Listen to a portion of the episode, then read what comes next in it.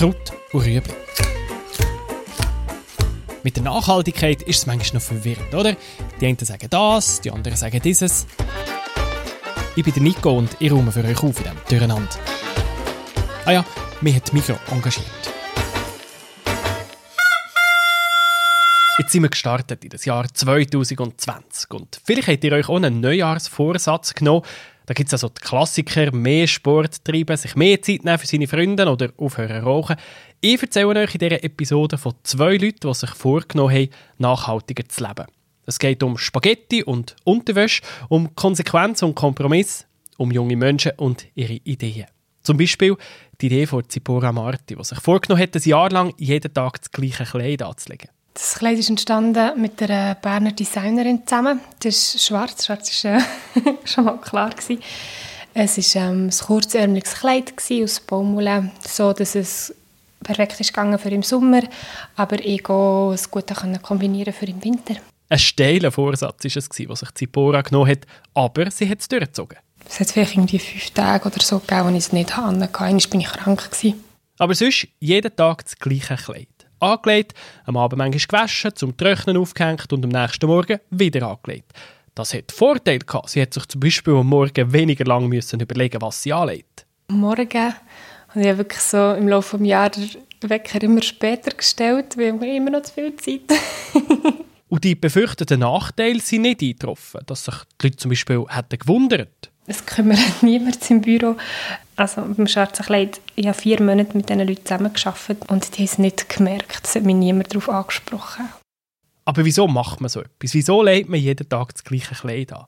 Zipora hat bei einer Sportkleidermarke geschafft, an der Schnittstelle zwischen dem Design da in der Schweiz und der Produktion weit, weit weg von da ja gewusst, unter welchen Bedingungen meine Kleider produziert werden und habe gewusst, das ist schlimm und habe mir gedacht, ja, man müsste etwas machen, aber wieso sollte ich und wie könnte ich, weil äh, wenn nur ich etwas mache, dann bringt es ja nichts. Die schnelle Mode, Fast Fashion, ist eine der grössten Umweltsünderinnen der Welt.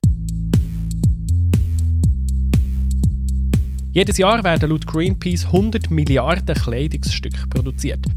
Das ist doppelt so viel wie noch im Jahr 2000.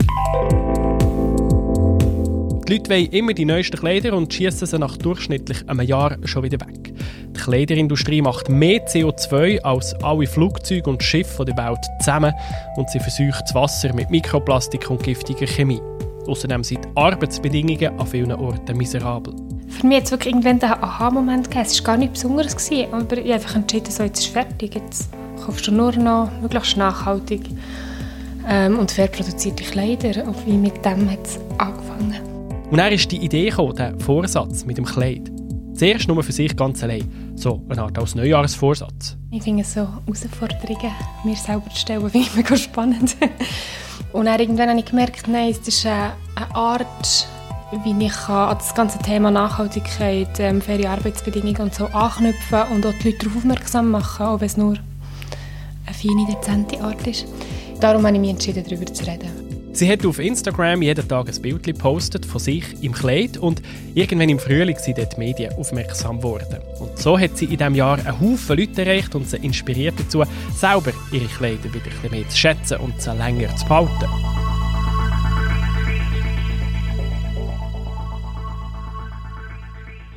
Gegen Ende Jahr war es schon wieder mal Zeit, um etwas anderes anzulegen. Und es ist auch Zeit geworden für einen neuen Job. Dadurch, dass ich mir so viele Gedanken über das gemacht habe, konnte ich irgendwie meinen Job nicht mehr verantworten.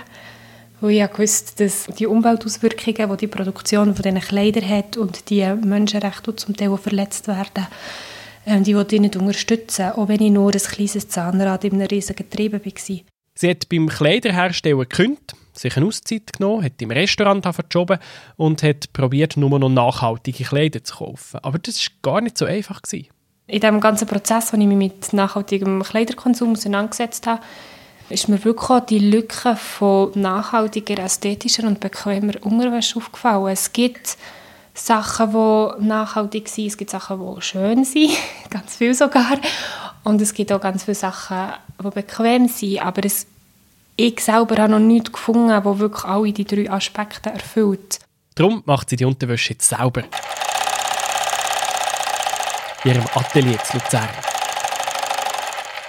Also es hat einen grossen Tisch, das ist mir mega wichtig. Es hat äh, zwei Nähmaschinen. Und ich habe überall Maßbänder und Fotos und Schnittmuster aufgepinnt und rumliegen. Da entwirft und näht Zipora Kleider zusammen mit einer Angestellten und verkauft sie unter dem Namen Thoughts of September. Ihre Firma ist natürlich noch winzig, ein Tropfen von nachhaltigen Kleidern in ein Meer von Fast Fashion. Ich denkt, macht es überhaupt einen Unterschied, wenn ich das mache? Und es spielt doch gar keine Rolle. Und ich bin doch nur ein Tropfen auf einen heißen Stein, also mache ich im Geschichten gar nichts. Und das stimmt vielleicht. Aber ähm, trotzdem habe ich es gemacht. Und wie unterdessen haben so viele Leute die Entscheidung getroffen oder haben einfach hinterfragen, den Konsum von Fast Fashion und wollen nicht mehr länger die miserablen Arbeitsbedingungen und Umweltstandards annehmen. Es geht so weit, dass ähm, grosse Firmen Angst bekommen, weil so viele Leute anfangen, nachhaltiger zu konsumieren oder weniger zu konsumieren. Und das finde ich schön. Das setzt die Grossen unter Druck und immer mehr von denen für sich auch anbewegen. Fair und ökologisch produziert ist zu einem Verkaufsargument geworden. Auch die grossen Schweizer Detailhändler, die gehören zwar unter den Kleiderverkäufern weltweit nur zu den ganz kleinsten, aber auch die haben mittlerweile möglichst nachhaltige Kleider im Sortiment und produzieren nach anerkannten Umweltstandards. So garantiert zum Beispiel der GOTS-Standard, das ist der, der so einen grünen Rundum hat mit einem weißen T-Shirt in der Mitte, der garantiert, dass es Kleid aus biologisch angebauten Rohstoff ist, dass die Hersteller keine giftigen Chemikalien brauchen, kein giftiges Abwasser aus ihren Fabriken kommt und dass sie gerechte Arbeitsverhältnisse haben. Also keine Zwangsarbeit, keine Kinderarbeit, ein Mindestlohn, mindestens einen Tag frei pro Woche und noch ein paar andere Kriterien. Es tut sich schon etwas, dank Leuten, denen die Nachhaltigkeit wichtig ist. Und Zipora Marti will Mut machen. Auch andere Menschen sollen etwas auf die Beine stellen. Vielleicht musst du länger oder weniger lang darüber nachdenken, aber einfach mal etwas probieren und wirklich etwas wagen und nicht immer wie so um Geld nachher rennen, sondern es gibt auch andere Sachen, die einem erfüllen können.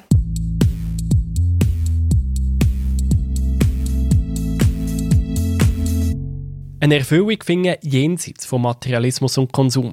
Das probiert auch der zweite Gast, der in dieser Episode vorkommt. Ich bin der Fabian Leuthold. Ich ähm, bin passionierter Barista und Kaffeeröster auf Hobbybasis. Und vom Fabian hat man die Zeitung können lesen, er lebe suffizient. Suffizienz bedeutet eigentlich, dass ich mir die Frage stelle, äh, wie viel brauche ich, für dass ich ein gutes Leben führen kann. Was ist das Mindeste, was ich brauche für das? Er fragt sich also nicht zuerst, wie dass er seinen Konsum möglichst nachhaltig machen kann, sondern ob er den Konsum überhaupt braucht. Er beschränkt sich auf ein Minimum. Oder probiert das wenigstens. Ja, es ist schon sehr ein hoher Anspruch, suffizient zu leben. Also, mir ist es ein bisschen peinlich, wenn wieder gesagt wird, ich lebe suffizient, weil es stimmt eigentlich nicht. Ich lebe noch nicht suffizient, ich bin vielleicht vom Weg dorthin, aber ich bin noch nicht weit davon entfernt. Gerade das Hobby Barista hat natürlich einen rechten ökologischen Fußabdruck. Die Produktion von Kaffeebohnen braucht sehr viel Wasser. Das weiss der Fabian natürlich. Er ist nicht perfekt, aber er hat schon lange ein Bewusstsein für Nachhaltigkeit, sagt er. Und irgendwann hat er angefangen, sein Leben zu ändern. Nicht von einem Tag auf den anderen, sondern in einzelnen Schritten. So eine Zäsur war vielleicht 2011, seitdem bin ich nicht mehr geflogen. Das wäre ein Beispiel. Äh, ich habe in den letzten Jahren versucht, meinen Kleiderschrank äh, einerseits einzudampfen auf eben das Notwendigste. Andererseits das, was ich muss neu kaufen muss, möglichst äh, nach Kriterien zu kaufen, die, ökologischen und sozialen Standards entsprechen, die, die ein Label haben, wenn es geht. Auch beim Energieverbrauch spart Fabian dort, wo er kann. Nicht radikal, er heizt seine Wohnung im Winter schon, aber er kocht zum Beispiel Spaghetti fast ohne Wasser. Ich habe mal gelesen, dass man Teigwaren kochen kann, indem man einfach die doppelte Menge Wasser nimmt, wie, wie Teigwaren. Also wenn ich, wenn ich 500 Gramm Teigwaren nehme, nehme ich einen Liter Wasser. Und das Wasser das wird dann komplett in den Teigwaren eingekocht. Also im Idealfall. Es kommt auch noch auf die Teigwarenart drauf an. Aber es bleibt fast kein Wasser mehr übrig in der Pfanne. Das ist so. Dass man eigentlich Teigwaren nicht mehr abgießen am Schluss.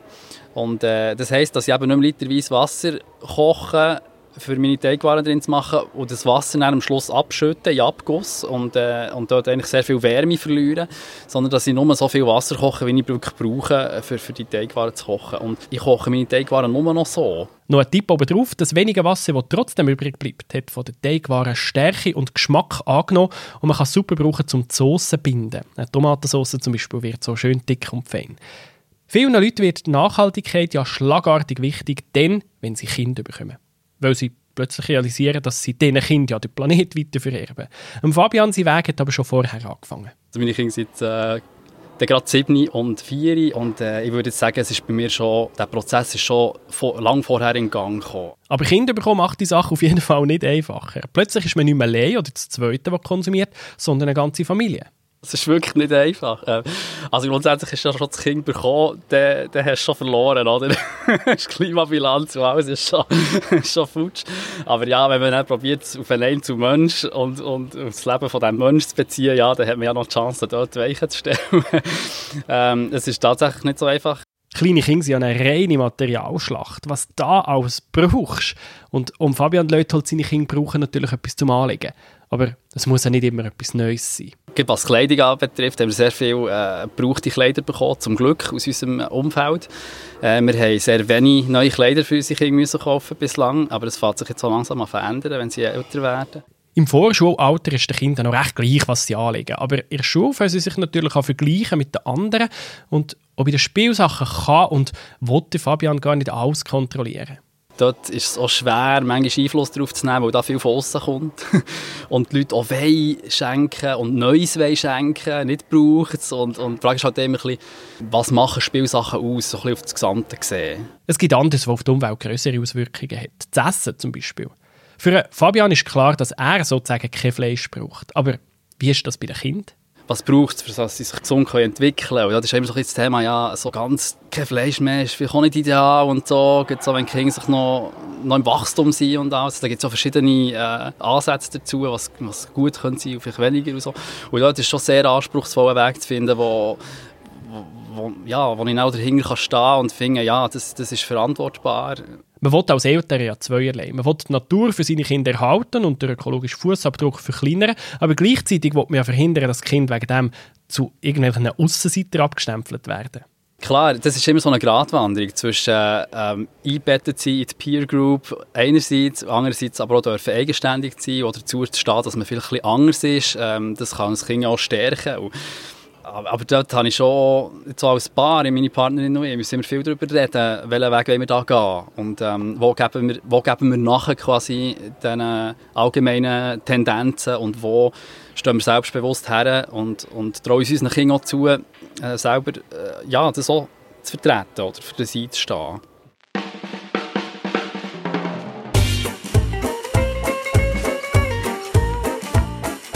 Perfekt sind sie nicht, Fabian und Zippora. Aber sie gehen mutig voran und probieren, einen Unterschied zu machen.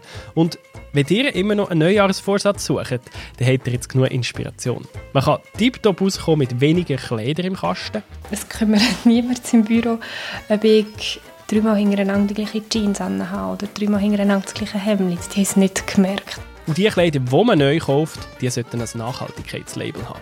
Die könnt euch auch ganz etwas Kleines vornehmen. Und Fabian seine Spaghetti-Methoden ausprobieren zum Beispiel. Wenn ich 500 Gramm Teigwaren nehme, nehme ich einen Liter Wasser. Und stellt euch ab und zu diese Frage. Wie viel brauche ich, für dass ich ein gutes Leben führen kann? Was ist das Mindeste, was ich brauche für das?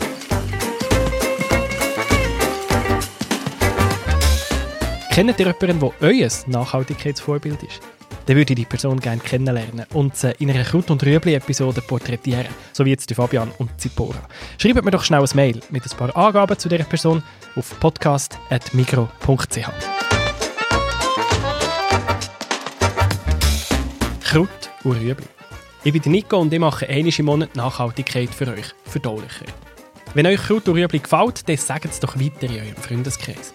Und bitte schreibt uns eine ehrliche Bewertung im iTunes Store, damit wir den Podcast noch besser machen können. Das ist ein Podcast von Generation M, einem Nachhaltigkeitsprogramm von der Mikro. Alle Folgen können nachlesen auf www.generation-m.ch.